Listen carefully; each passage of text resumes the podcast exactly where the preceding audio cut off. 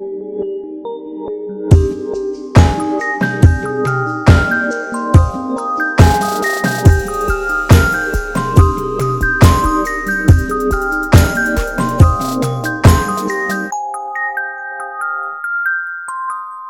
und herzlich willkommen zu einer neuen Folge Alberts Urenkel, Folge 78. Wir heißen Stefan und Katrin und euch herzlich willkommen. Ja, Katrin, hast du wunderbar gemacht. Toll, oder? Ich kann das jetzt bald auch. Fast 100 Folgen von diesem grandiosen Podcast und äh, ich traue mich endlich, das Intro zu das sprechen. Das ist die 101. Folge. Wir haben 100 Folgen schon über, überschritten, Katrin. Wir sind gut in der, oder wir, haben, wir waren echt fleißig ne, in den letzten eineinhalb Jahren. Ja, ich finde auch. Ich, ich bin immer wieder ganz erstaunt, wie viel wir geschafft haben. Und es lässt mich auch, also ich finde auch ganz gut, wir sind jetzt bei Folge 78, das heißt, nur noch knapp 200 Folgen, bis wir endlich über Valentin Schlösser sprechen können. Wir kommen also meinem Traum endlich darüber, podcasten zu können, ein Stückchen näher. Ja, das lässt mich äh, ganz glücklich zurück. Heute haben wir aber die, die, das ist die zweite Folge der zweiten Staffel, ne? Und genau. ja, ich muss sagen, ich hatte mich ja so auf die zweite Staffel gefreut, aber diese ersten Folgen, ne, das, das zieht mich schon wieder komplett runter. Ich weiß nicht, wie es dir geht, aber meine Energie ist wieder weg. Nee, also ich weiß, was du meinst. Es ist natürlich nicht das Allerbeste, ne? Also wir haben auf jeden Fall Folgen, die besser sind und das hier sind auf jeden Fall Folgen, die schlechter sind. Dennoch finde ich, dass die neuen Charaktere da schon irgendwie was Gutes reinbringen. Ich weiß, dass du jetzt auch schon die nächste Folge geguckt hast und auch weißt, worum es da gehen wird. Das ist auch sehr verständlich, dass es sich dann wieder ein bisschen runterzieht, weil das ist wieder so ein bisschen Hanebüchen mit diesem Schaf. Aber ja. nein, nein, also, Stefan, das ist kein einfaches Schaf. Es ist das Schakana. Das ist doch. Die, der Mix ist einem Schaf und einem Kanarienvogel. Toll, oder? Ja, Ach, das, äh, das ist auch eine Kreuzung, die auf jeden Fall so funktioniert. Egal. Wir haben heute folgende Geschichten zur Auswahl oder die wir besprechen werden. Und zwar einmal Bombenstimmung im Internat und Knick dich, Katharina. Da werden wir uns doch. Mann, vielleicht, ich möchte, dass da kurz vorher dieser Titel kommt. Also, wir haben da gerade ein bisschen drüber geredet, um dann Konsens zu finden, weil ich fand nämlich bei der Geschichte, wo es um Katharina geht, fand ich so die wichtigsten Punkte diese Origami-Blumen, die äh, Budida faltet.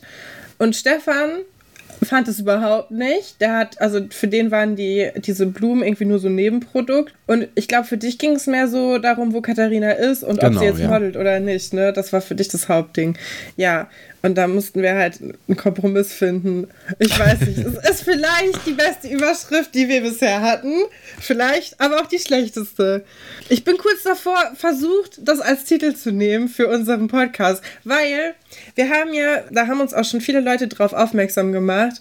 Wir, wir stehen ja als explizit oder als anstößig in der iTunes-Kategorie drin. Das haben wir gemacht, damit wir auch mal fluchen können und nicht rund, direkt runtergenommen werden. Weil es kann sein, dass Apple das hört und das dann claimt. Aber wir fluchen eigentlich überhaupt nicht. Ne? Eigentlich ist es mega dämlich, dass wir das so gemacht haben. Aber ich es sieht gefährlicher nicht. aus. Ich finde, das ist ja. auch wichtig. Weil, also, es ist ja wirklich so, dass man, man hat ja keine Nachteile im Grunde genommen, glaube ich.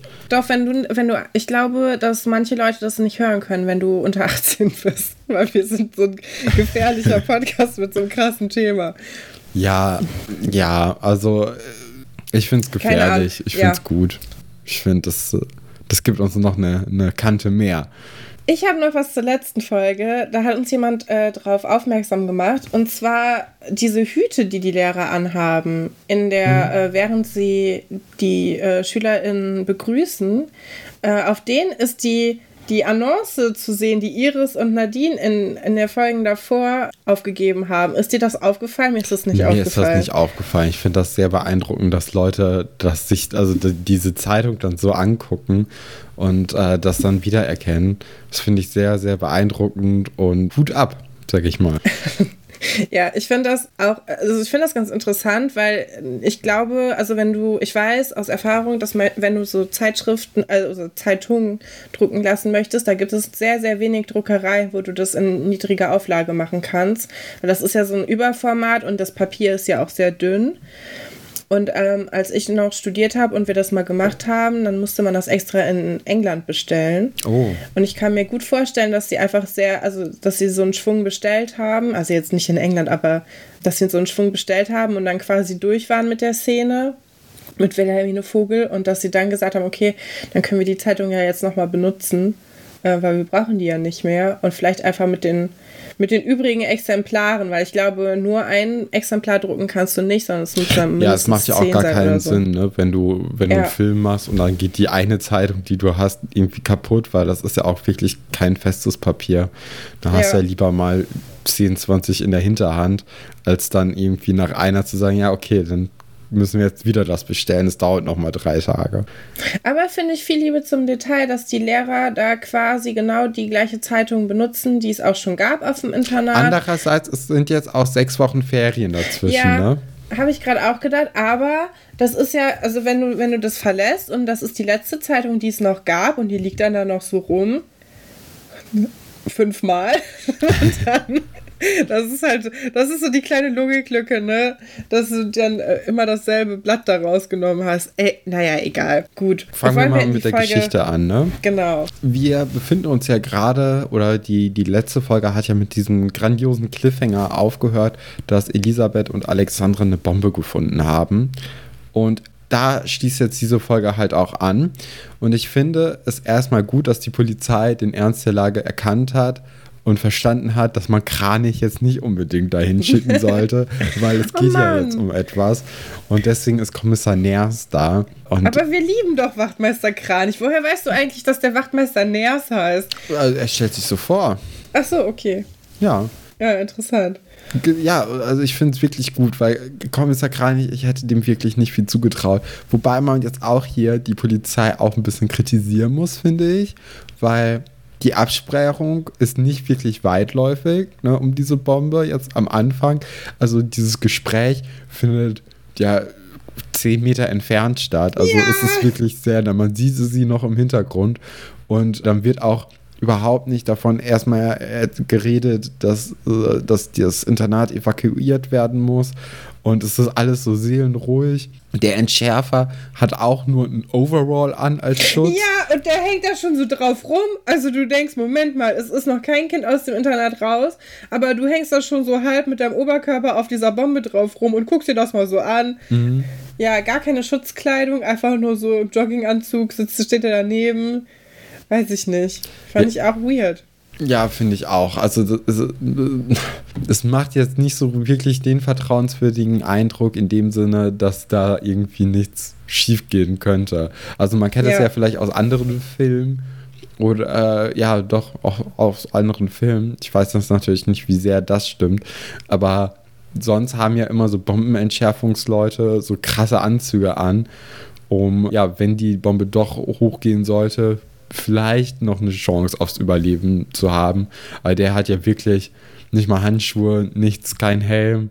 Also das ist ja, da kann man auch einfach in der Jogginghose hingehen, gefühlt. ja. Das macht keinen Unterschied. So, äh, wir fangen ja, die Szene fängt ja damit an, dass Alexandra im Grunde da steht und dem ähm, Polizisten das erklärt, was passiert ist. Und da hatte ich so kurz einen Moment, wo ich dachte so, oh, Alexandra, also ich mag Alexandra ja wirklich gerne, aber da ist sie wirklich so ein bisschen so, ja, und also ich habe hier das alles beobachtet, damit hier keiner reingeht. Ich habe das hier alles gemacht und Elisabeth ist dann ins Lehrerzimmer gegangen und hat es auch ganz verantwortungsvoll gemacht, als ob sie sich so ihr Fleißsternchen da bei dem Polizisten abholen möchte. Da habe ich sie kurz nicht gemocht.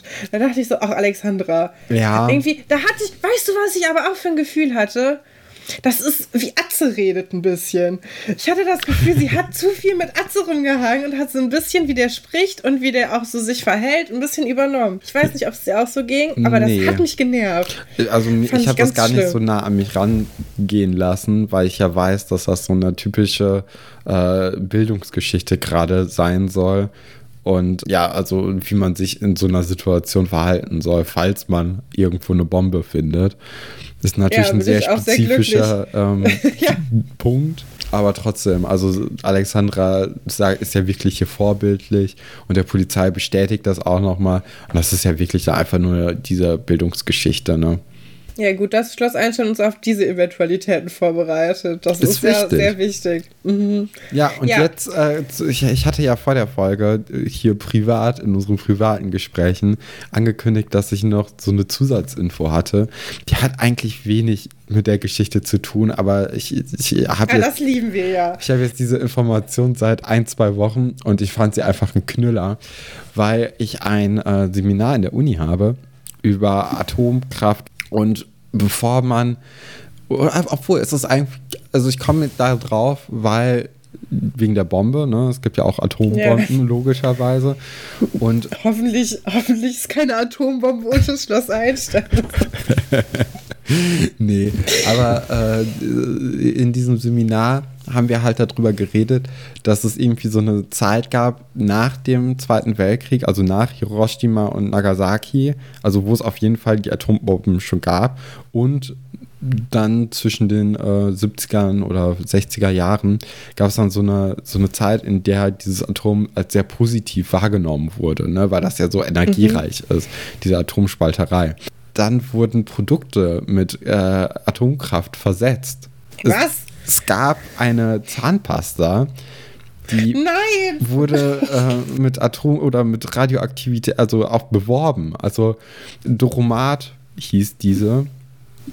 Ich glaube, das war genau Doro, äh, Doromat und sie wurde mit radioaktive Zahncreme erzeugt in im Winde natürliche Frische. Damit wurde sie beworben, überall Radioaktivität und strahlend Also quasi die Zähne. Aktivkohle von, von damals. Mhm. Und irgendwann. Aktivkohle Plus. Genau, und irgendwann haben dann Leute oder Ärzte herausgefunden, dass es gar nicht so viel Sinn macht, wenn man sich jeden Tag verstrahlt mit einer Zahncreme, weil das gar nicht mal so gesund ist. Und äh, dann hat man es auch irgendwann sein gelassen, logischerweise. Aber das heißt, es gibt tatsächlich Leute, die die benutzt haben. Also es ist nicht, ähm, also die war, die konnte man tatsächlich einfach kaufen. Ja, das war in Im Deutschland DM. ein Verkaufsschlager. Im Kaufland. Einfach zack, ach, nochmal die radioaktive Zahnpasta, dann leuchten die Zähne so schön nach. Mhm. Wow. Das ja, fand ich heftig. eine interessante Info und ich habe jetzt irgendwie versucht, sie innerhalb der letzten zwei Wochen irgendwo im Podcast unterzubringen und dachte mir, ach komm, ich nehme jetzt diese Bombe Heute mit. ist der Tag. Ja. ja. Und äh, das Wie, fand ich äh, ganz, äh, ja, krass. ganz interessant und komisch alles, ja. Da hat man die Wirkung von Radioaktivität ein bisschen unterschätzt. Ja, vor allem, also ich, ich frage mich halt, ob das wirklich, ob das überhaupt geholfen hat, die Zähne sauber zu halten. Das ist ja auch nochmal, also für mich macht das irgendwie wenig Sinn, aber ich habe auch gar keine Ahnung von Atomen. Naja, auf lange Zeit hatte man wenig Probleme mit den Zähnen, ne? Also davon kann man ja, ja ausgehen. Wenn man tot war. wow, okay. Schön. Ich habe jetzt eine Frage zu, zu, wie wir jetzt weitermachen. Gehen wir jetzt in, in, in Budis Zimmer oder Nee, ich würde sagen, wir, wir, machen jetzt diese Bombensache. Oh, obwohl, nee, okay, das, eigentlich muss man das mit Buddy schon. Ja, eigentlich muss man jetzt das mit Buddy schon irgendwie einschieben, ne? Also, ja. er hat irgendwie über die Ferien die Kunst des Origamis gelernt, was ich eine cool, ja. coole Sache finde. Fand ich auch. Ich finde auch sowieso basteln und so irgendwie eine schöne, schöne Freizeitbeschäftigung. Und ich meine, wir wissen ja jetzt, dass das mit Katharina und Buddy irgendwie gekriselt hat, aber wenn das jetzt nicht so gewesen wäre und er hätte es einfach wirklich aus, also ohne einen Hintergedanken für seine Freundin gebastelt, ist das mega das schöne Geschenk mhm. für seinen Partner. Also da dachte ich so, boah, stell dir mal vor, du kriegst einfach so einen Haufen, Haufen Blumen oder also einfach viel von irgendwas. Oder es gibt auch diese kleinen Sternchen, die man so ja. falten kann, mit so Wünschen drauf. Das finde ich immer ein total schönes Geschenk, auch für, für andere Freunde und so, weil das halt einfach zeigt, jemand hat sich mega Mühe gegeben für einen. Ja, vor allem, man freut sich ja generell auch, wenn man Blumen geschenkt bekommt. Das passiert ja. relativ selten. Aber wenn es dann auch noch so ein Blumenstrauß ist, der für immer blüht, das ist ja irgendwie ja. noch cooler. Ja, und die sind ganz hübsch, die Blumen. Also ist jetzt auch nicht so, dass ich denke, ja, okay, dafür, dass Buddy die gemacht hat, sehen die ganz gut aus. Nee, das sind einfach, das sieht sehr schön aus ja, die Person, die die bekommen wird, kann sich sehr glücklich schätzen. Aber wird es Katharina sein? Ich glaube nicht. Ich glaube auch nicht, nee. Ja, Oliver kommt dann da rein. Er hat irgendwie sich über die Ferien seinen alten Stundenplan gemerkt, was ich sehr beeindruckend finde, weil das konnte ich ja nie. Also da bin ich ja auch wirklich wie so ein Goldfisch. So, Schule ist vorbei, dann vergesse ich auch alles, was jetzt dem letzten Jahr passiert ist. Und äh, da, ich, ich konnte mich nie an den Stundenplan von letztem Jahr noch erinnern. Aber Oliver ist halt kein Goldfisch. Der ist der, der kann sich so Sachen gut merken und ist dann. Big Brain. Big Deswegen Brain. geht er auch in den falschen, falschen Unterricht und wartet da. Das fand ich jetzt übrigens mal, ähm, da haben die schön mit diesem Motiv Internat gespielt. Mhm. Weil wir wissen ja, dass Oliver ein Externer ist und der kommt also ins Internat, wenn der Schule hat. Ja. Also zu seiner Stunde weil das ja ausfällt, beziehungsweise gar nicht nie stattfinden sollte, geht er dann einfach weiter in die, in die Schlafsäle und geht seine Freunde besuchen, um da abzuhängen, bis es vorbei ist. Also so eine Art Freistunde, aber im Zimmer. Und das fand ich ganz cool, weil das haben wir nicht so oft, dass man irgendwie so merkt, ja, okay, die wohnen halt auch da, wo sie äh, zur Schule gehen und manche halt nicht. Und jetzt haben wir das aber hier so ein bisschen so, ach so, ja, okay, ich kann jetzt zu meinen Freunden gehen. Das fand ich ganz cool. Was ich nicht verstanden habe, ist aber tatsächlich, wieso Oliver nicht zu Nadine geht, wo er doch so genervt war in der letzten Folge, dass er keine Zeit mit der verbringen kann. Also das, Ach, weiß äh, ich nicht. Also ich finde auch gut, dass er seine Freunde nicht vernachlässigt. Man kennt das ja oft, dass Leute, die auf einmal in einer Beziehung sind, dann ähm, ja die, die normalen oder die restlichen Freunde total vergessen und dann nur noch in dieser Beziehung leben und für diese Beziehung leben. Und ich meine, er hat ja Budi jetzt auch sechs Wochen nicht gesehen und da gibt es natürlich auch irgendwie eine Menge zu bereden. Und wenn er jetzt ja schon die letzten Tage mit Nadine sehr, sehr viel Zeit verbracht hat, dann kann er jetzt ja auch die 30 Minuten mit seinem Kumpel abhängen. Das finde ich eigentlich Aber ganz gut. Aber das war doch erst ein Tag, oder? Stimmt, Weil, ja. Äh, die haben das ja vercheckt mit der Ankunft dass man nur einen Tag zwischen Unterricht und Ankunft hatte.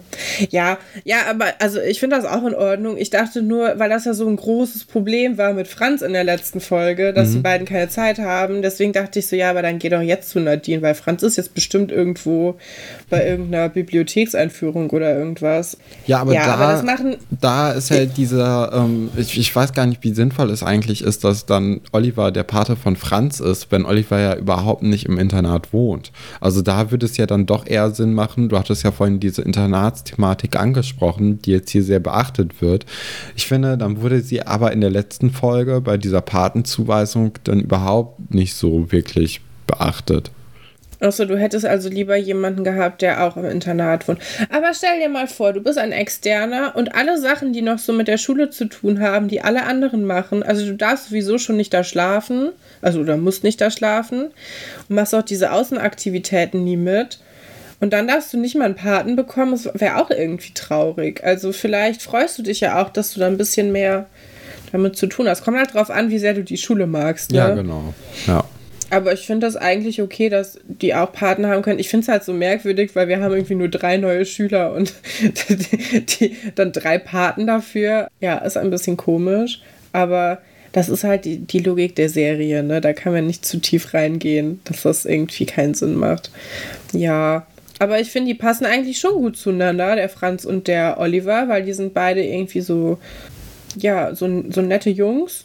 Und äh, auch beide so ein bisschen Family Issues, die so in deren oh mehr oder weniger. Ja. ja, das stimmt, da hast du recht. Ja, Oliver ist jetzt ja auf jeden Fall in, in Budis Zimmer und er begutachtet jetzt ja auch erstmal diese Papierblumen und riecht auch da dran. Und ich ja. mir auch gedacht habe, Oliver, die, die müssen nicht unbedingt riechen. Aber andererseits, ich meine, wir, wir hatten ja auch diese Diddleblöcke, die dann irgendwie in Parfüm getränkt wurden. Die riechen auch immer noch. Mhm. Das ist so merkwürdig. Ich habe da letztens dran gerochen. Ich habe die gesammelt, da war ich in der dritten Klasse. Ja, das Und die, ist ja. Also, das ist ja. Ist schon ja dann ein bisschen doch ein bisschen her. her. Und, aber oh, es gab dann so einen Apfelgeruch. Den fand ich so mhm. toll. Also generell, ich mag ja diese chemischen. Apfel, ne? Äh, Apfel und äh, chemischer Himbeergeruch total gern. Ich liebe diesen Himbeerduft. Aroma. Oh, auch diese Himbeerbonbons, dieser harten. Oh, die sind sehr, das sind meine Lieblingsbonbons. ich liebe die so sehr. Ich mag auch Apfelkaugummi, ist auch sehr, sehr gut. Ja. Dieses Huba Buba Kaugummi, was ungefähr drei Sekunden nach was schmeckt und auch total krass und danach nach gar nichts mehr. Ja, danach, ja, Huba Buba, ne? Ja, die beiden reden so ein bisschen darüber, wann Katharina diesmal kommt, was ich auch einen coolen Anschluss fand, ähm, weil wir wissen ja schon ab Staffel 1, dass Katharina die Sommerferien immer ein bisschen verlängert künstlich. Was ich auch ein bisschen interessant finde, ist, dass es Herr Stolberg irgendwie nicht juckt. Anscheinend hat Herr Börner viel Geld und ist irgendwie egal dann. Keiner weiß es so richtig. Es gab halt eine Postkarte, die Katharina Buddy geschickt hat in der ersten Woche und danach kam halt nichts mehr. Aber das hat, scheint Buddy auch gar nicht so groß zu stören. Und der hat dann auch noch andere Postkarten herumfliegen und die ist anscheinend von wem anderes. Ja, und das ist ja auch, äh, also die, die Postkarte, die von wem anderen äh, geschickt wurde die hat als Motiv, ich glaube, die David-Statue und noch eine Frau im Bikini, die sich so an ihn räkelt. Und ja, Oliver, irgendwie sehr sexuelle Postkarte. Genau, und Oliver kommentiert das dann auch damit, dass er das Katharina gar nicht zugetraut hätte. Und in dem Moment wird die ihm ja auch entrissen. Ja, also er darf nicht auf die Rückseite gucken. Nee. Ich hätte so gerne auf die Rückseite ich geguckt. Auch. Was glaubst du, was auf der Rückseite stand? Ah, weiß ich nicht. Vielleicht sowas, oh, ich erinnere mich noch an die letzte Nacht an Deck oder so. Ja. Oder einfach nur so, kennst du das? Also, das ist heutzutage, finde ich, ein Ding, wenn du die, sowieso die ganze Zeit mit Leuten schreibst über WhatsApp oder so und dann schickst du dir eine Postkarte und dann gibt es eigentlich gar nicht viel, was du berichten kannst. Und dann, also ich zeichne dann immer ganz gerne auf die Rückseite. Mhm. Das traue ich jetzt der Person, die das, wir halten das noch geschlossen, wer das ist, ne? Das traue ich dieser Person nicht so richtig zu, aber ich traue dieser Person zu, dass sie vielleicht die auf der Karte küssend unterschrieben hat. Ah, so, so, ein, so ein Kussmund. Oh. Ja. Das könnte natürlich wirklich sein, ja. Das, äh, das, das traue ich ihr auch zu. Wir sehen natürlich auch, das haben wir vorhin gar nicht besprochen, am Anfang von der Szene, wie Buddy diese Karte küsst und dann hinter sich legt. Also er, man sieht, er, er denkt da schon sehr so melodramatisch. Ja, ja. Ey. Hast du schon mal ein, ein Stück Papier geküsst? Nee. Ich, ich glaube, ich auch, also nur für so Abdrücke halt, aber Der die waren auch an, ne? an keinen bestimmt, nee, also, keine Ahnung, als Kind so mal Lippenstift ausprobieren und dann überall so äh, Abdrücke sammeln, aber die habe ich keinem geschickt. Die waren ja. nur für mich selber. Und dann geht der Feueralarm schon los, ne? Und alle sind irgendwie total euphorisch. Und was passiert denn jetzt hier? Ja, die Kamera auch. Der Kameramann war, glaube ich, derjenige, der am meisten Spaß hatte in dieser ganzen Folge. Weil, also, wie wild da die Kamera hin und her gewackelt wird, als ob das so ein Katastrophenfilm wäre. Dabei ist ja noch gar nichts passiert, ne? Also, ja, es ist schon wichtig, dass die ja alle geordnet rausgehen, aber man muss die jetzt nicht in Panik verfallen, im Grunde. Ich finde schon, dass es irgendwie diese Hektik, die, also, okay, in unserer Schulzeit war es ja oft so, dass wir, also, wir hatten ja jedes Jahr Feueralarm. Mhm. Aber entweder hat man den Feuerwehrwagen davor schon gesehen. ja. Oder die Lehrer haben gesagt, gleich kommt der Feueralarm und äh, geht dann bitte einfach entspannt nach draußen. Also wir, wir waren ja eigentlich selten in so einer Situation, wo es einen ungeplanten Feuerwehreinsatz gab. Ich hatte das zweimal. Gab.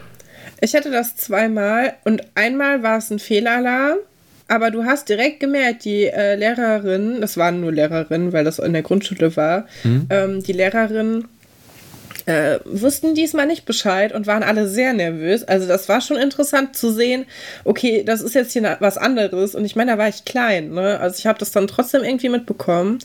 Und ich habe ja mal ein Praktikum gemacht an der Schule und da ist ein Auto ins Gebäude reingefahren aus Versehen. Da war eine Mutter und die wollte ihre Tochter, glaube ich, in die Schule bringen und dann hat sich da irgendwas mit der, mit der Bremse und dem Gaspedal verkeilt und dann ist die in das Schulgebäude gefahren und dann hing auch das Auto so halb in, in dem Gebäude drin. Ja.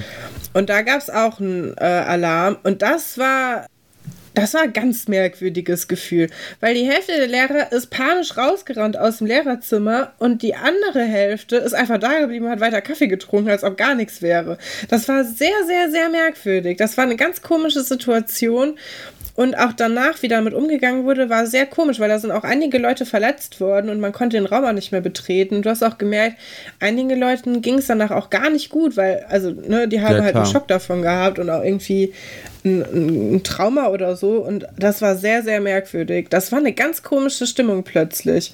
Und dann wurde ich auch als Praktikantin, die ja quasi am alleruntersten Ende von diesem ganzen äh, Schulkosmos steht, wurde, bin ich dann quasi die Person gewesen, die dann vor der Schule stehen musste und die ganzen Leute abhalten musste, da Fotos zu machen und dahin zu gehen.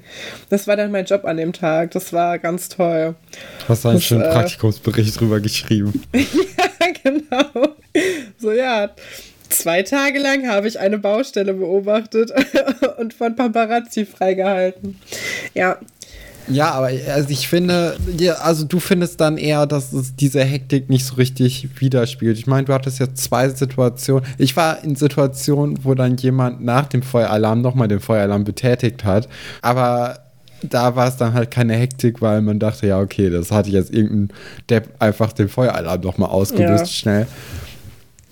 Aber du findest, diese Hektik, die jetzt hier rübergebracht wird, die spiegelt nicht die Realität nahe, was eine ganz andere Hektik. Doch, doch. Also ich glaube, dass ich glaube, jede, alle Sachen sind unterschiedlich mhm. und ich glaube auch, es kommt ein bisschen darauf an, wie die ersten Leute darauf reagieren. Ja, also, und Herr Dr. Stolberg ist ja sehr hektisch, ne? Also ja, der genau. ist ja genau. wirklich aufgeregt und äh, versteht natürlich ja. auch die, die Situation. Ich meine, er weiß jetzt, also ich finde, eine Bombe, die vielleicht hochgehen könnte, ist halt mindestens genauso schlimm wie ein Feuer, das irgendwo im Internet ausbricht. Definitiv. Ich habe halt nur das Gefühl, also es gibt ja so Massenpaniken, mhm. die dann entstehen und dann plötzlich, oh, das ist äh, kurze Triggerwarnung. Amoklauf-Triggerwarnung tatsächlich. Ähm, wir waren doch mal, ich weiß gar nicht, ob du da schon da auf der war Schule ich auf warst. Der Schule, ja. ja, und da gab es ein, da gab es plötzlich das Gerücht, was so rumlief, aber was auch so halb ernst genommen wurde, dass ein Amoklauf an unserer Schule geplant wäre, weil es wird irgendwie so ein Zettel gefunden oder so, wo das drauf stand. Und äh, dann wurde es uns freigestellt, nach Hause zu gehen. Dazu muss man wissen, unsere Schule war so sehr im Nirgendwo, dass du auch nicht einfach einen Bus nehmen konntest. Also wenn du nach Hause willst, dann hättest du deine Eltern anrufen müssen. Das habe ich nicht gemacht, ich glaube du auch nicht, weil nee. sonst wäre ich, glaube ich, mitgekommen. Und an dem Tag hatte ich die ganze Zeit das Gefühl, immer wenn ein Geräusch war, immer wenn irgendwas merkwürdig war, jetzt geht's gleich los. Jetzt ist es gleich. Oh yeah. Also, und wir hatten auch, unsere Schule war ein bisschen zu klein für die Menge an SchülerInnen und ähm, deswegen waren wir dann teilweise in so Containern und ich weiß nicht, also wenn man in so Containern ist, dann macht alles ein Geräusch. Weil Warst du auch im Container an dem Tag? Ich war auch manchmal im Container, ja. Weil ich auch und das, das obwohl unsere Klasse, also wir hatten ja ein Klassenzimmer, ne, aber ja. irgendwie konnten wir dann in dem Moment nicht rein und dann waren genau. wir auch in, dem, in einem der Container untergebracht. Ja. Genau, wir auch. Und es, also die ganze Zeit haben irgendwelche Türen geknallt oder irgendwas war laut und du dachtest so, boah, jetzt ist es, also, hui. Und da habe ich zum ersten Mal verstanden, wie so Leute in so Massenpaniken geraten können. Weil wenn eine Person dann richtig anfängt, sich richtig doll Sorgen zu machen und dann vielleicht sogar schreiend wegrennt oder so und dann machen das andere Leute auch, weil sie denken, da passiert gerade irgendwas, dann kann ich mir schon vorstellen, dass das, ja, dass das dann schlimm wird. Und ich glaube, deswegen übt man ja auch diese Feueralarme immer, damit man weiß, man geht einfach geordnet und ruhig irgendwo hin und ja. es passiert eben nicht diese Hektik, wo dann irgendwann Leute stolpern und andere Leute fallen dann drüber. Ja, aber um jetzt nochmal auf die Folge zurückzukommen, also okay, wir wissen, Herr Dr. Stolberg ist sehr in Panik. Was ich aber gut finde, dass Herr Dr. Wolfert seinen Lehrerkalender in der Hand hält. Das heißt, die Zeugnisse ja. sind gesichert. Er hat aus dem Schlamassel. Er hat aus dem Schlamassel des letzten Jahres gelernt und sich direkt an sein Notenheft quasi festgehalten.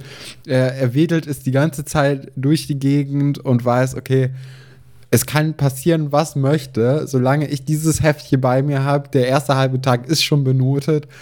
Es kann jetzt, also jetzt ist auch egal, was passiert. Äh, Hauptsache, ich habe meinen mein Kalender in der Hand. Das fand ich sehr, sehr lustig hier in dieser Szene. Wow. Dann sind die auch alle so ein bisschen, ja, natürlich in Panik und wollen jetzt auch rausgehen. Der Plan ist es dann geordnet, ins Dorf zu gehen. Herr Dr. Wolfert schreit dann auch nochmal, dass jeder sich vergewissern sollte, dass sein Sitznachbar in der Schulbank halt auch das da ist. Das ist eine gute Taktik. Mhm. Das finde ich eine sehr gute Taktik, weil einfach nur so überblicken, sind alle da, dann denkst du immer, ja, es sind alle da. Aber. Ja, ja, obwohl, äh, wenn jetzt jemand alleine sitzt, ist natürlich ein bisschen blöd, ne? Aber wir hoffen mal, dass die alle so. Also es sind ja auch wirklich sehr kleine Klassen, ne? Das yeah. könnte man schon überblicken. Aber Alexandra hat halt ein großes Problem als, als Patin von Elisabeth, dass sie sie überhaupt nicht finden kann.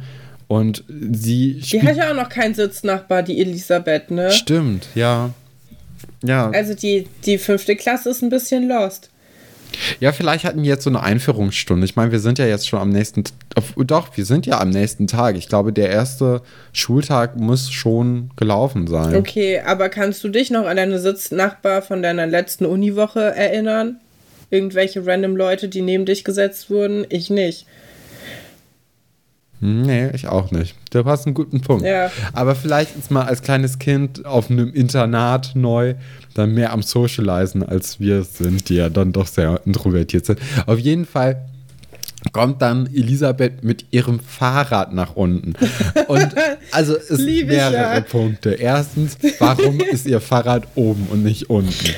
Warum hat man sich Weil das gedacht, ein Wertgegenstand ist. Ja, es ist ja auch ein Klapprad, Fahrrad ne? ist. Also- das ist voll das coole Fahrrad. Das ist auch, also auch heutzutage, ich meine, ich kenne mich nicht so gut aus mit Fahrrädern, aber es sieht schon ziemlich gut aus. Ja, äh, es ist irgendwie cool, hat so einen äh, breiten, hohen Lenker, ne? Und äh, Ja. ich glaube, es ist nämlich auch ein Klapprad und vielleicht ist es deswegen oben, weil man es dann irgendwie noch relativ gut verstauen könnte. Aber da muss ja auch irgendjemand gesagt haben, okay, wir haben jetzt hier dein Fahrrad mitgebracht, das bringen wir erstmal aufs Zimmer und stellen es nicht unten zu den anderen Fahrrädern in den Regen. Oder vielleicht hängt das ja bei Elisabeth so cool an so einem, an so einem Ding dran. Ist das So cool? an der Wand. Ich finde das cool. Ich weiß, also, Real Talk. Ich finde das cool für mich. Wenn ich bei jemand anderem nach Hause kommen würde und der hätte das, fände ich den extrem unsympathisch. Aber ich finde, das ist eine coole Sache, weil dann musst du das nicht aus dem Fahrradkeller holen. Oder draußen stehen lassen, weil wenn du wirklich ein teures Fahrrad hast, dann möchtest du das nicht. Und wenn du so ein, ein leichtes Fahrrad hast mit irgendwie so einem Alurahmen oder so, dann kannst du das ja auch so über der Schulter mit nach oben tragen. Es ist schon ein bisschen uncool, das zu haben, aber die Sache an sich ist eigentlich eine coole Idee. Ja, auf jeden Fall ist es aber auch dämlich, jetzt in so einer Gefahrensituation. Ich meine, jeder bekommt ja eigentlich Ja, okay. eingetrichtert, lasst alles stehen und liegen. Okay, Dr. Wolfert hat sich seinen Notenkalender geschnappt, fair. Aber jetzt hier das Fahrrad mitzunehmen, das ist ja auch so ein unhandlicher Gegenstand, den man ja erstmal Ja. hier Treppen runterschleppen muss.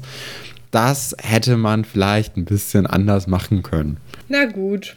Ja, Marc kommt dann. Der darf nicht ins Internat. Mal wieder wird Marc, wenn er wiederkommt, abgewiesen. Auch super lustig. Er will halt mit, mit Herr Dr. Stolberg reden. Er hat natürlich gerade gar keinen Kopf dafür, weil er gerade am Evakuieren ist. Aber es tat mir schon leid für Marc, dass er schon wieder ankommt und keiner will mit ihm reden. Und alle gehen nur so über ihn hinweg.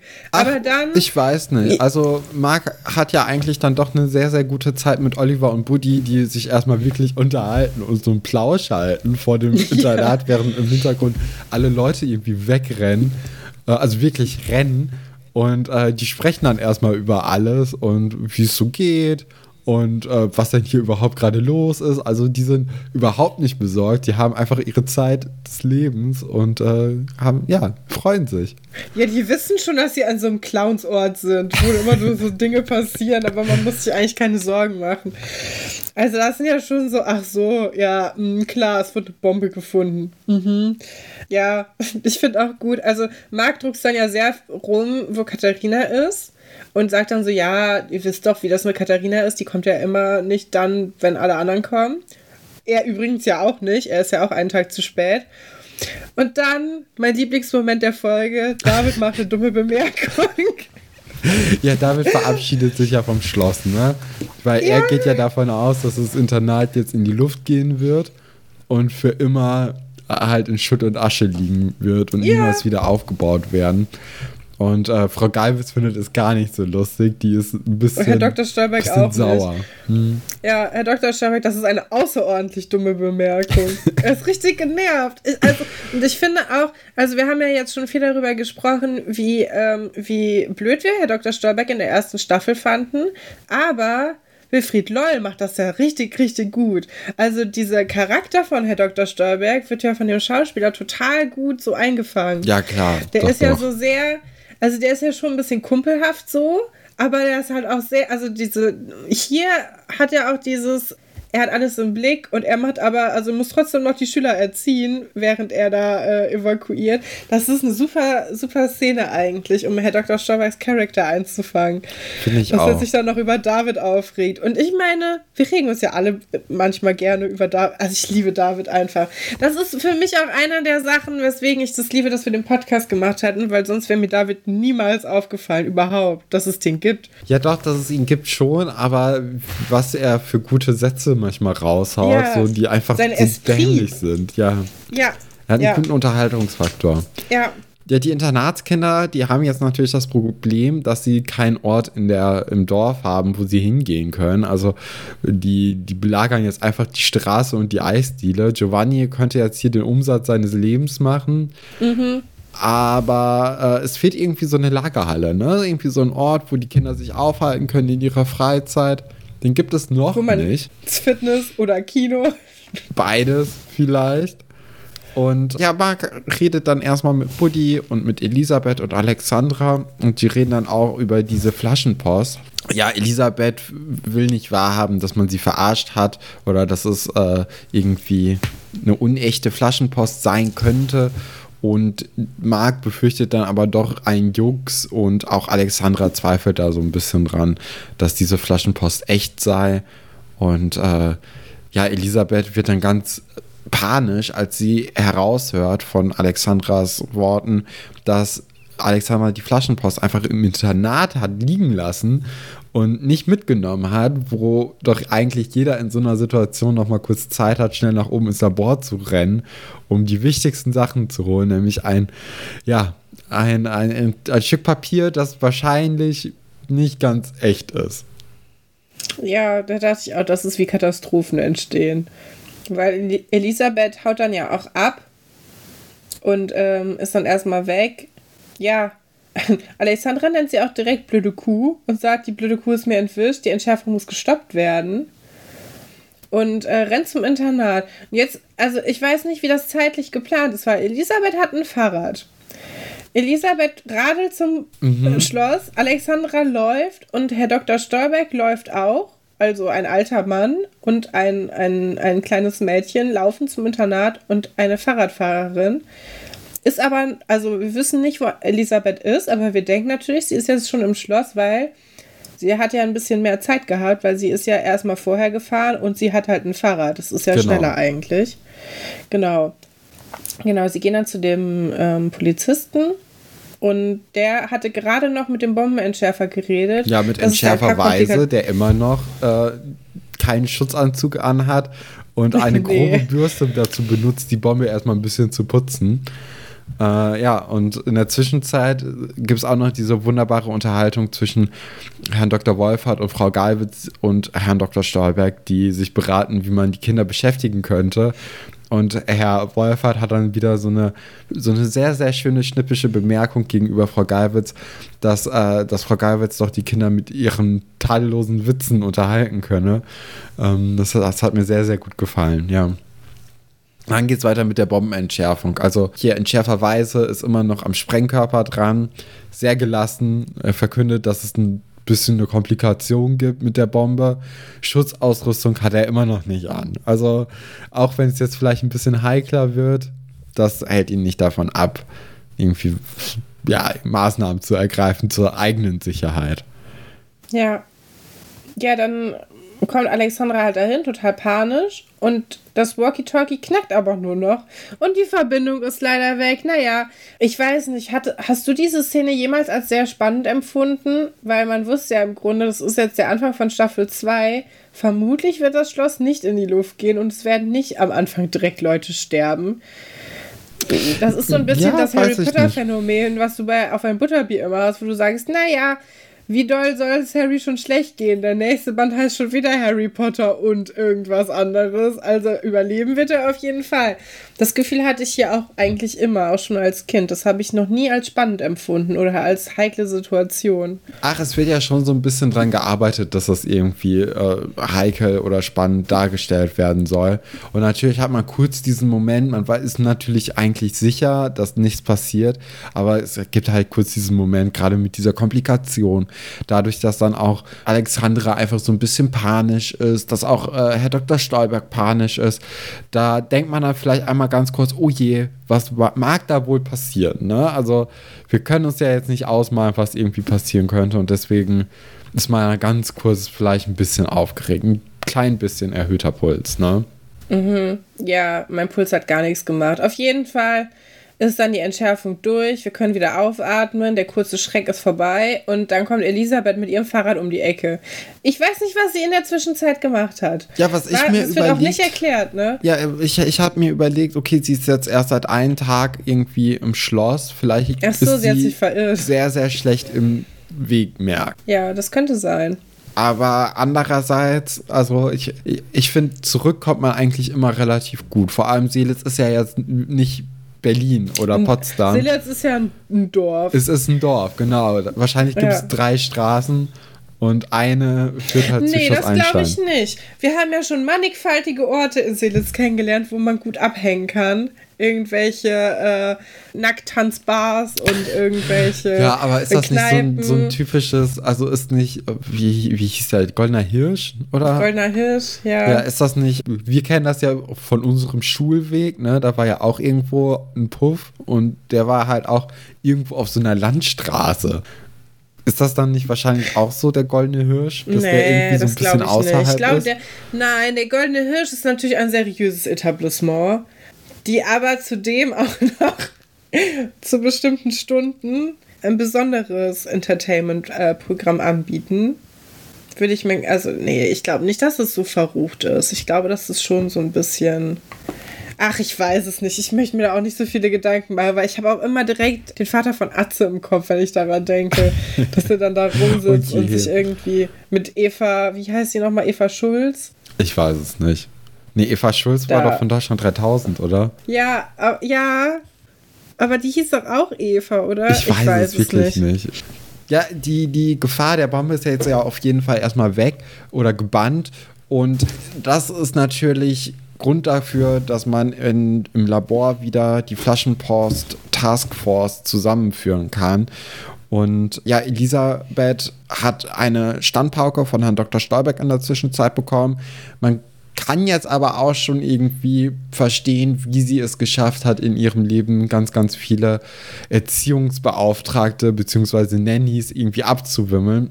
Denn sie spielt jetzt hier eine Szene vor, wie sie sich verhalten hat, während Herr Dr. Stolberg ihr halt diese Standpauke gegeben oder gehalten hat. Ziemlich frech, finde ich das. Wie sie da so spielt, wie sie weint.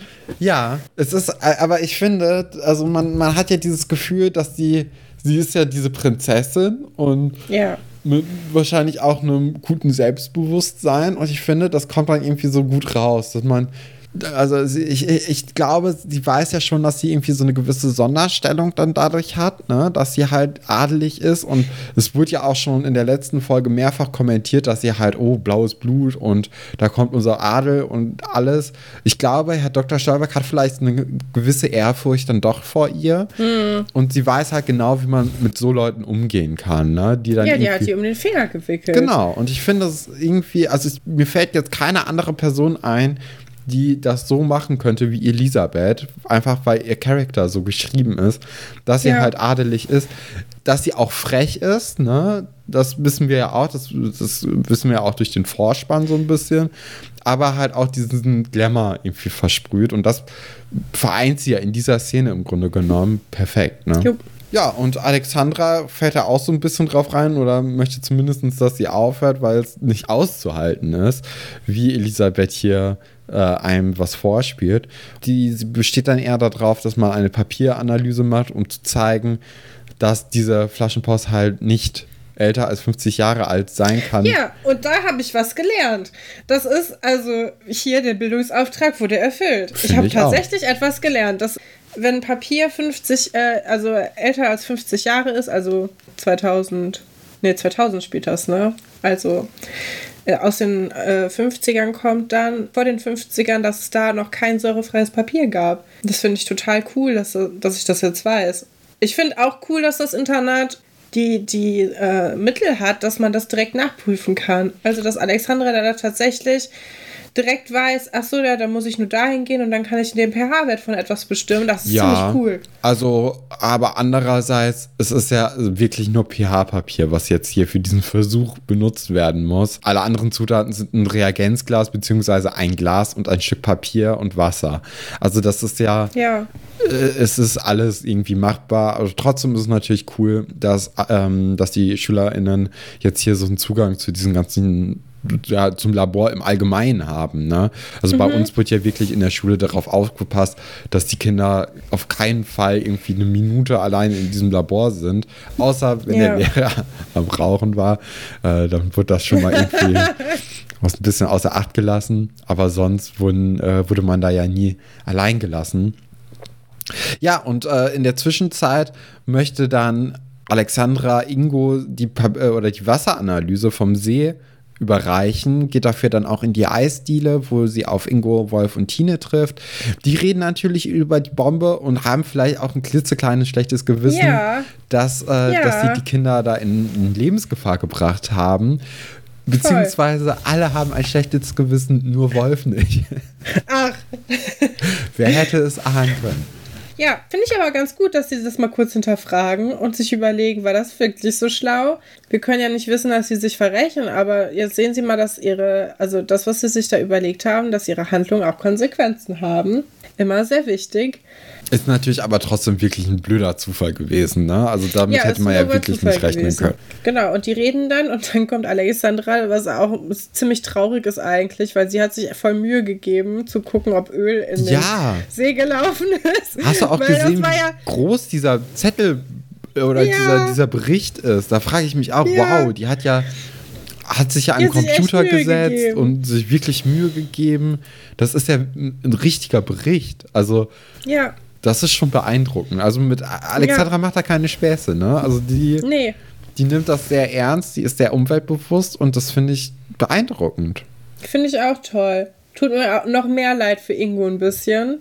Das, also, weil jetzt hat er ja quasi zwei schlimme Sachen schon äh, vom Zaun gebrochen. Ja, Alexandra merkt das nicht, dass, es, ähm, dass sie dahin das Licht geführt wird, beziehungsweise glaubt sie das ja sowieso, aber sie bringt es nicht mit dem See ins, in Verbindung. Was also, ich auch interessant sie denkt, glaube ich, ich glaube, sie denkt nicht, dass die Dorfkids sie reinlegen wollen, sondern ich glaube, sie denkt, irgendjemand anderes hat diese Flaschenpost mal aus Gag gemacht und das hat nichts damit zu tun. Mhm. Also sie behandelt das wie zwei unterschiedliche Sachen, die getrennt voneinander passieren. Bevor sie, sie ist, glaube ich, ganz kurz davor, irgendwie das rauszufinden. Und dann kommt ja Elisabeth. Die ist ja ziemlich hibbelig und aufgedreht und sagt dann so, ja, wir haben das komplett vergessen das, das Schloss sah ganz anders aus. Da, und wir haben das irgendwie falsch berechnet und wir müssen es woanders graben. Sommerzeit auch, ne? Also wirklich ja. alles. Also dann, dann wird auf einmal das auf Dach ein, irgendwie genau, es wird jetzt ein ganz anderer Punkt herauskommen. Und die Dorfkids sind dann auch ein bisschen erleichtert, weil sie hatten ja schon irgendwie so untereinander besprochen, dass man die vielleicht auf eine neue Fährte locken könnte, mhm. hatten dann aber auch wieder Zweifel, weil sie sich halt nach dieser Bombensache halt nicht so richtig wohl damit fühlen, ihnen jetzt einen neuen Nö, Tipp zu geben. Ich hätte auch aufgehört. Ich hätte es auch gelassen. Ich wäre da das Risiko nicht eingegangen. Wo eine Bombe ist, kann noch eine Bombe sein. Ja, wobei ja. wir ja jetzt auch erfahren, dass die Polizei dann oder daraufhin dann den, den Ort abgesucht hat mit Metalldetektoren. Ah, okay. Mhm. Und äh, ja, das äh, lösen Alexandra und ähm, auch, auch äh, Elisabeth dann das Rätsel erneut und fangen an zu graben und finden dann ein, ja, eine Schachtel, wo so ein Springfeder mit einem Gesicht, wie heißt Springteufel die? oder so, ne? Springteufel, ja. ja oder ein Lachsack, Sie, irgendwie sowas. Ich weiß es nicht. Ja, das, so ein also die machen oft so, den man aus so Comics kennt. Gags, ne? Also hatten wir ja auch schon mal mit Julia. Nee, das mit Julian ist noch. Ist das schon passiert? Weiß ich gar nicht. Ja, das ist schon passiert, ne? Ich glaube schon, ja. Ja, dass sie da diesen Lachsack hatten. Ja. Fand ich jetzt so eine mittelgute Auflösung. Hätte ich lustiger gefunden, wenn da was anderes drin gewesen wäre. Aber gut. Ne, wir bekommen ja auch als, als Dank, dass wir uns das jetzt angeguckt haben, über zwei Folgen lang, in der nächsten Folge dann die perfekte Rache, die ja noch viel lustiger ist. oh je. Ähm, ja, oh, ich bin so genervt von ergeben, oder Sachen. Äh, zeigen ja. sich dann ja auch noch, ne? Das ist ja auch noch ganz wichtig. Genau, die sagen dann äh, herzlich willkommen auf Schloss Einstein. Was ich schön finde, weil es ist ja an Elisabeth gerichtet, quasi so hämisch, aber ich habe das persönlich genommen und habe gesagt, ja, danke schön, ich fühle mich hier auch sehr wohl. Danke, dass ich als Zuschauerin hier auch angesprochen werde. Willkommen zurück. Herzlich willkommen in meinem Podcast. Ja, herzlich willkommen auch zur Geschichte Knick dich, Katharina. Nach der Bombenentschärfung geht es nämlich weiter damit, dass Oliver und Nadine über Katharina reden Und für Nadine ist der Fall klar. Also sie hat ja so ein bisschen durch die Szene oder durch das Gespräch von Mark, Oliver und Buddy herausgehört, dass Nadine auf jeden Fall an der Kollektion mit ihrem Vater arbeiten wird, weil die ja gestern erst irgendwie aufgeführt wurde. Und sie wird jetzt wohl als Model arbeiten. Das ist für sie sicher. Also auch quasi die Vorhersage, die wir in der letzten Folge, äh, in der vorletzten Folge getätigt haben, ne? Haben wir? Ja, haben wir gesagt. Model und dann, ah, funktioniert doch nicht so richtig. Ich mache jetzt doch, ich werde jetzt doch äh, stimmt, Erzieherin. Ja. Stimmt, stimmt. Ja. Ja, Olli hat das aber alles gar nicht so richtig verstanden. Die haben das alle nicht richtig verstanden. Das Gerücht ist ja schon von vornherein eine Lüge. Niemand weiß irgendwas. Keiner hat mit ihr geredet, wo ich mir auch denke, Moment mal, also ich weiß ja, das ist schwierig jetzt gerade mit irgendwie die SMS schreiben oder so, gibt's noch nicht. Aber es gibt doch Briefe, Telefon, Telefon Fax, alles Mögliche. Ja, Wieso wirklich. redet keiner mit Katharina in den Ferien? Das ist doch traurig. Ja, Katharina ist jetzt auch einfach nicht die Person, ne, die sich bei anderen Leuten nee. meldet. Also ich kann mir gut vorstellen, dass Iris, Nadine und Antje ihr Briefe geschrieben haben oder Postkarten. Also ja, ihre, Moment, Iris Postkarte war ja schon vorbereitet. Da kann, können wir auf nichts neu, keine neuen Informationen hoffen. Die ist ja schon sechs Wochen alt. Ja, aber ich glaube halt, Katharina ist so eine Person, die dann nichts zurückschreibt. Also die, ja, okay. die freut sich, dass die Leute irgendwie Interesse an ihr haben, aber sie braucht die jetzt auch nicht unbedingt immer. Und ja, äh, Olli geht dann kurz aus der Szene heraus und dann kommen ja auch Iris und Antje und sprechen auch direkt damit äh, mit Nadine darüber, dass Katharina ja halt jetzt ein Filmstar wird, weil das Model. Ja, es wird immer schlimmer, ne? Genau, also das, das Gerücht verselbstständigt sich.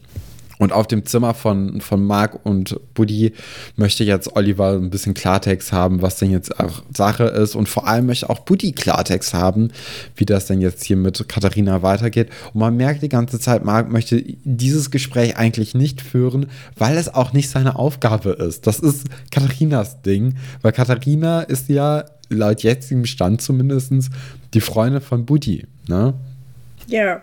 Aber wohl nicht mehr, weil Marc lässt sich dann doch irgendwie breitschlagen. Er hat dann, glaube ich, Mitleid mit Buddy und er glaubt auch, glaube ich, nicht, dass Katharina sich nochmal meldet. Mhm. Und erzählt ihm das dann. Dass, also er, er macht es auch auf eine gute Art und Weise. Er sagt es sehr behutsam.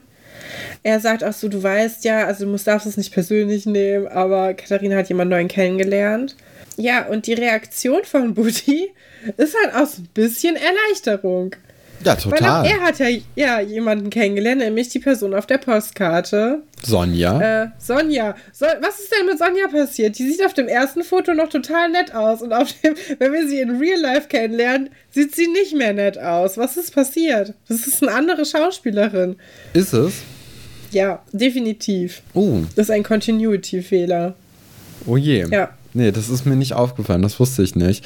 Ähm, ich weiß noch, dass mit Sonja eine Menge Drama auf jeden Fall ins Internat kommt. Und eine Menge Songs. Ich finde einen grandiosen Song. Ich finde den besten Song, den Schloss Einstein jemals irgendwie produziert hat, äh, immer noch. Also ich glaube daran, an den Song, an diesen Ohrwurm kam niemand mehr ran. Und äh, ja, also Buddy erzählt dann auch so ein bisschen stolz, habe ich das Gefühl, mag, wie er seine Schwester betrogen hat. Ja. das ist auch interessant, dieser Talk. Und ich, ich finde, das ist auch ein bisschen unangenehm, weil Voll.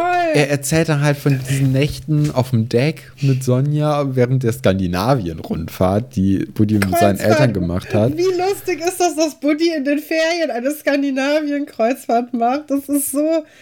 Ich, also, ich finde Skandinavien-Kreuzfahrten im Speziellen sind doch was für Rentner, oder? Ja, oder für den Winter eher. Ja, also das Dacht macht gar ich. keinen Sinn für mich. Es ist nicht warm da. Warum? Also, hä? Und ja. Ja, auf jeden Fall. Keine Ahnung. Ich finde, was Aber dem Ganzen die Krone aufsetzt, ist, dass er halt extra von seinem Bett aufsteht, zu Mark hingeht, seine Hand auf seinen Oberschenkel legt und sagt, wir waren nackt. Und dann so ein bisschen zwinkert, so, ich hatte Sex. Ich finde das so schlimm, das ist so unangenehm.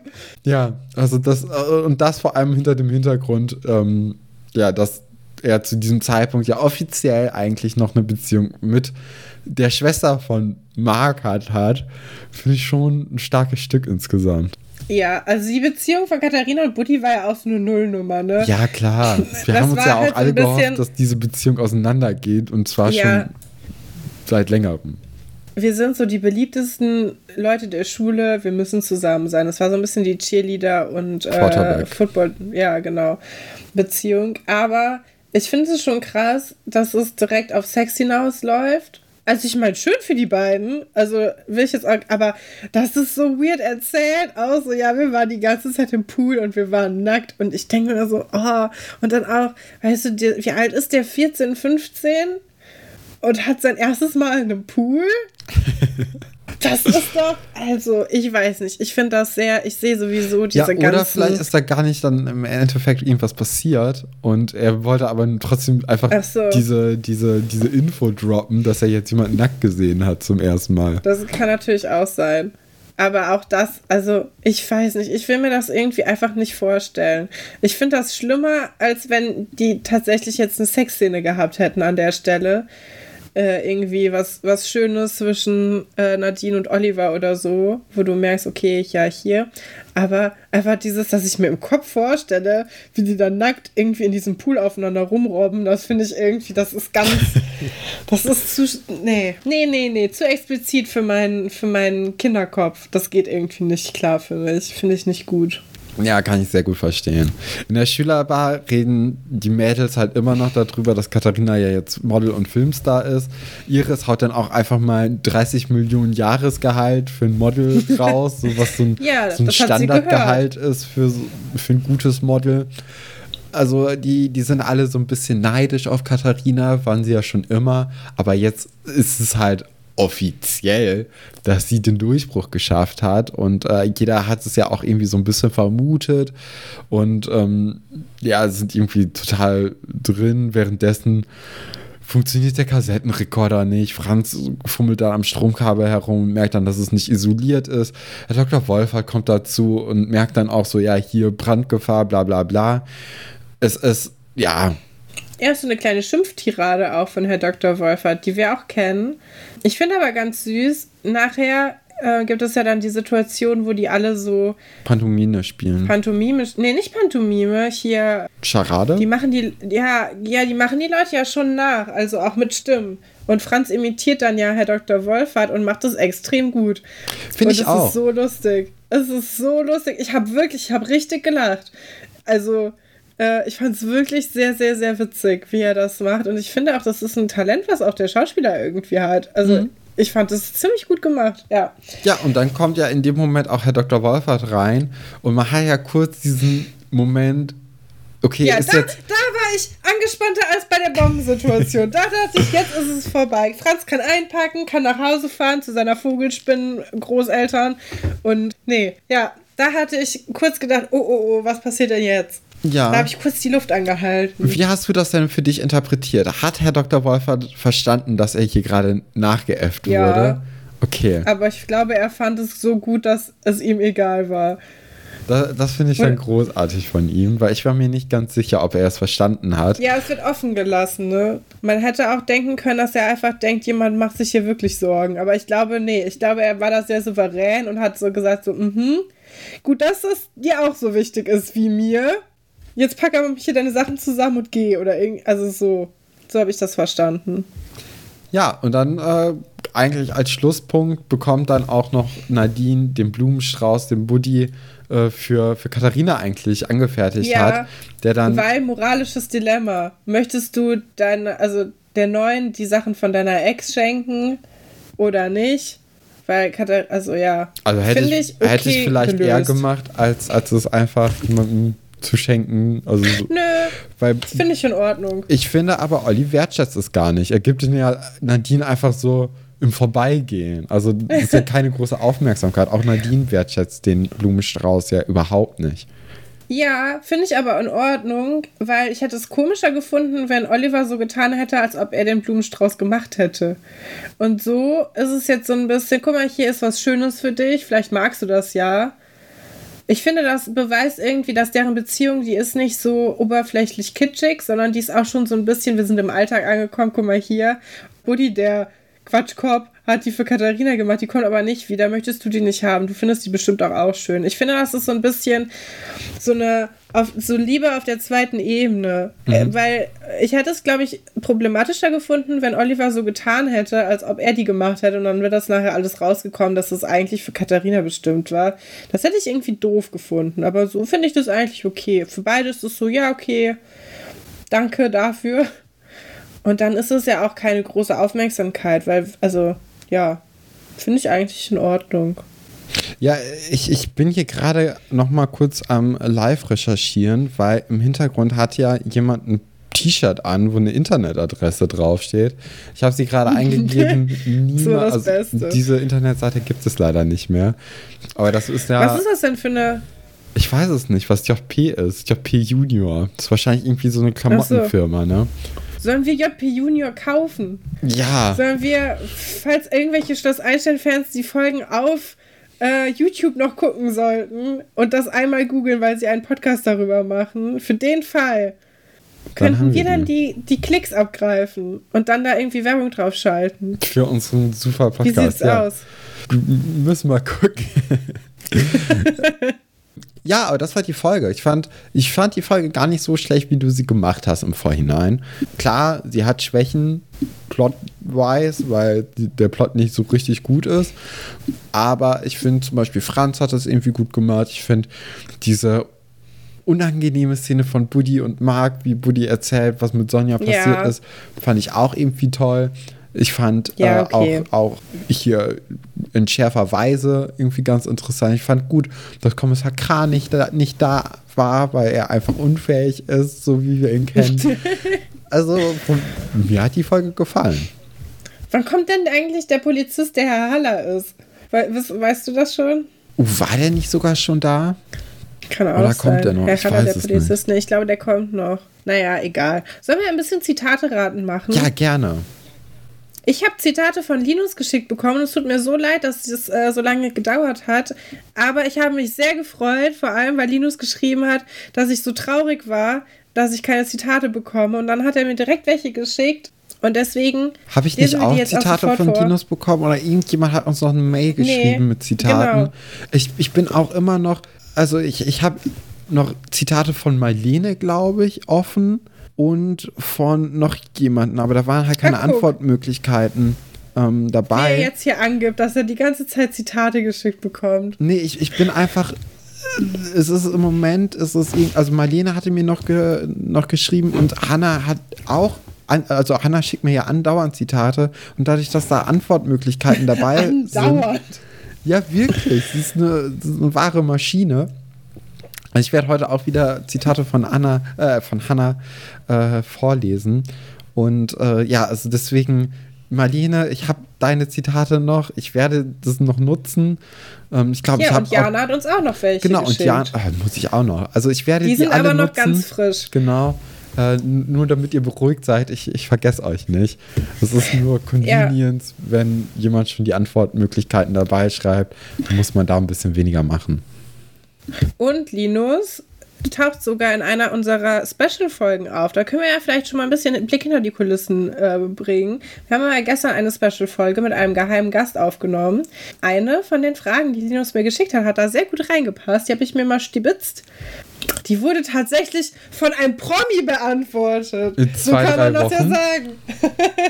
in ein paar Wochen äh, werdet ihr das dann hören. Genau. Ja, soll ich mal anfangen? Ja, gerne. Zitat 1. Das Wichtigste für die Hindus sind ihre heiligen Kühe. Sagt das. Frau Bodenstein bringt den Religionsunterricht lebhaft rüber. Romeo kann sich bei der schönen Franzen kaum noch konzentrieren. Herr Dr. Wolfert spricht sehr reizend über seine zukünftige Ehefrau. Oder Ole ist sich nicht mehr sicher, ob Karim nun Hindu oder Moslem ist. In Klammern, aber diese Geschichte ist sowieso auf sehr vielen Ebenen problematisch. Oh, okay. Ich hätte jetzt gedacht, dass irgendwas mit, ähm, mit Silvia und der Kumili kommt. Mhm. Deswegen habe ich so ein bisschen drauf gewartet, dass das fällt. Ich glaube, Ole ist ein Gag. Ist ein guter Gag, aber ist halt ein Gag. Deswegen würde ich, glaube ich, mit Frau Bodenstein gehen. Ja, es war Romeo. Nein. R Romeo ist in Frau Hansen verliebt. Sehr viele Leute sind in Frau Hansen verliebt. Zitat 2. Sie haben den Biolehrer in den Schrank eingeschlossen, eine ganze Doppelstunde lang. Sagt das A. Elisabeth versucht, die neue Erzieherin mit Horrorgeschichten über das Internat zu verjagen. B. Doro will unbedingt auf das einstellen und erzählt, wie schrecklich es doch an der Schule im Dorf ist. C. Dennis, die Kinder im Heim waren manchmal echt grausam. Oder D. Ein Radiosprecher. Plötzlich hat Katharina Börner die Idee, wie sie Nadine von ihrer Rede abhalten kann. Ich kenne das Zitat. Ich kenne es. Ich, ich finde das extrem gut, die Antworten übrigens. Ja. Weil ich, also die richtige Antwort steht ja immer drunter und ich äh, war mir gerade selber nicht sicher, welches die richtige Antwort ist. Ich habe auch kein, also ich kenne dieses Zitat, aber ich habe keine Ahnung. Kannst du noch mal kurz die Namen vorlesen, wer es gemacht hat, ohne den Zusatz? Elisabeth, Doro, Dennis oder ein Radiosprecher. Also der Radiosprecher wäre natürlich irgendwie am offensichtlichsten, weil den würde man ja nicht dazu tun, wenn er nicht da wäre.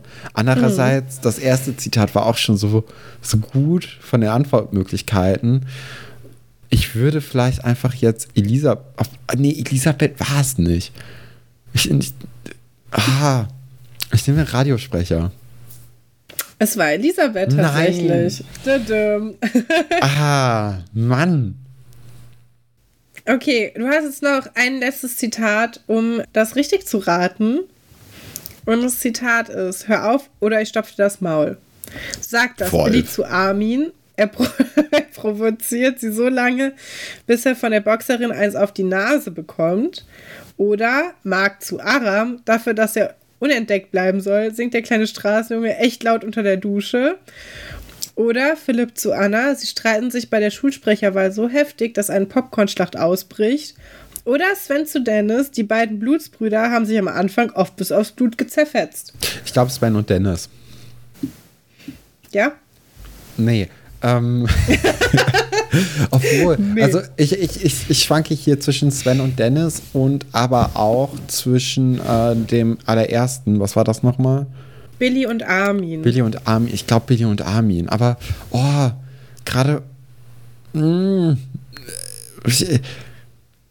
okay, also die, das letzte von der vorherigen Antwort, das war ja Elisabeth. Ich würde dann sagen, dass vielleicht Linus dann so jetzt die 100er Folgen geguckt hat. Und dann würde ich dann vielleicht dann doch eher mit Oh, das sind jetzt ja aber schon irgendwelche welche, Tricks. Welche Antwortmöglichkeiten hatte ich nochmal? Billy zu Armin, Marc zu Aram, Philipp zu Anna oder Sven zu Dennis? Dann würde ich eher Philipp und Anna oder Sven und Dennis. Ich nehme Sven und Dennis. Philipp und Anna sind es gewesen. Nein, hätte ich doch irgendwie mit, äh, mit den 100er Folgen gehen sollen. Ja, 145 ist das. Steht auch mit, äh, ja, mit drin. Ja, das sind die geheimen Tricks, die man äh, sich denken könnte, aber äh, dann auch durchziehen müsste. Mein erstes Zitat von ja, Hannah. Vielleicht, oh, kann ich noch einmal kurz ja. ähm, für die Leute, die die Folgen noch nachhören wollen, ähm, weil ich finde das immer so nett, wenn die Leute das dazu schreiben und ich lese es aber oft nicht vor, weil ich es vergesse. Mit dem Biolehrer und dem Schrank das ist Folge 82, die kommt bald, da freue ich mich sehr drauf. Das ist eine meiner Lieblingsfolgen. Die äh, Romeo-Antwort war Folge 204, als äh, Romeo sich in Frau, Frau Hansen verguckt oder sie zumindest sehr attraktiv findet. Ja. Jetzt bist du dran. Beziehungsweise jetzt ist Hannah dran. Äh, das wird ein Nachspiel haben. Das versichere ich Ihnen. Ja, jede Folge von Schloss Einstein ist das. Hat es gesagt, entweder A, Herr Werner, wird der sexuellen Belästigung an Luisa verdächtig. B. Frau Delling. Das Nachspiel nach dem ganzen Zopf mit Anna Reichenbach führte dann dazu, dass sie das Schloss verlässt. Oder C. Herr Wolfert möchte unter keinen Umständen, dass eine Plastiktanne zu Weihnachten das Schloss ziert. Ja, Herr Wolfert. Der sagt das nämlich immer. Aber es ist vielleicht auch ein Trick. Weil manchmal sind das so Sachen, wo du denkst, ja, das ist was, was Herr Dr. Wolfert sagen würde, aber manchmal ist es auch was, was einfach der Autor sagen würde, der die Serie geschrieben hat. Und das ist eins von diesen fünf Sachen, dass wir ein Nachspiel haben. Da ist aber was mächtig faul im Start, der immer umgekehrt wird ein Schuh draus, was immer wieder kommt. Dann nehme ich Herr Werner. Ah, Kathrin, es war natürlich Herr Dr. Wolfert. Manchmal Nein. muss man mit dem ersten Instinkt bleiben. Es, äh, es geht um die, genau, es geht um Weihnachten, Plastiktanne. Ja. Oh Mann. Zweites Zitat. Schloss Einstein ist doch kein Disneyland. Hat es gesagt. Was? A. Herr Wolfert ist noch immer mit der Plastiktanne unzufrieden. Sagt es B. Herr Wolfert hält nichts von der Trickbox. Seine Schüler sollen vernünftig lernen und nicht irgendeinen seltsamen Film produzieren. Oder C. Herr Wolfert, als ein Filmteam an der Schule kommt, um Laura Marwege im Schulalltag zu begleiten, sieht er den Ruf der guten Schule gefährdet. Oh, ich finde die alle sehr passend und auch alle sehr realistisch. Ich hätte jetzt die Trickbox gesagt. Es ist schon wieder Weihnachten und äh, es geht immer noch um die Ah. Oh Mann, Trick. aber das ist echt gut. Das ist echt gut gemacht. Weil man denkt immer, ja, das ist es bestimmt nicht. Und das dritte Zitat. Also, wenn wir uns schon rächen, dann muss es etwas sein, womit diese Schlange nie im Leben rechnet. Hat es gesagt, A. Sophie Marie spricht über Conny. Sie schwört Rache, weil Conny mit Anton zusammenkommt. B. Annika und Tessa sprechen über Sophie Marie, weil Sophie Marie sich an Valentin Marie, ranschmeißt. Mom- heißt sie nicht Marie-Sophie? Stimmt.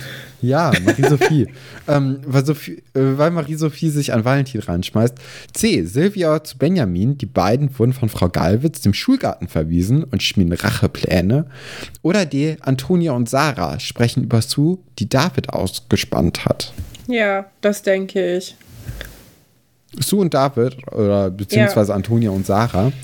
Ja. da bist du wieder auf Hannas Fallen reingefallen. Ach, ich, ich hatte ehrlicherweise gedacht, dass es dann Marie-Sophie ist, weil sie zweimal in den Antwortmöglichkeiten auftaucht. Aber tatsächlich Silvia und Benjamin, die vielleicht harmlosesten Charaktere, die Schloss Einstein je Ja. hervorgebracht haben, äh, finden es nicht ganz gut, wie Frau Galwitz sich verhält. Die falsche Schlange. Die falsche Schlange, Ja. ja. Das mit der Schlange passiert auch oft in Schloss Einstein. Das ist auch ein gerne genutztes Motiv. Alle sind immer auch gerne Schlangen. An Claire hat irgendwie was für Schlangenmuster über. Ja, das wird Schimpfwort benutzt. hat ja auch eine Schlange als Erkennungszeichen mit Manuela. ja, stimmt. Die grünen Schnüre auch. Ja, die, die Schlangen ziehen sich hier durch die Serie. Es war eine wunderbare Folge, Katrin. Hat mir sehr, sehr viel Spaß gemacht. Und ich hoffe, dass ihr nächste Woche wieder einschaltet. Ja, und da bleibt noch eins zu sagen. Bleibt am Leben, weil ich mache das nämlich diese Woche jetzt.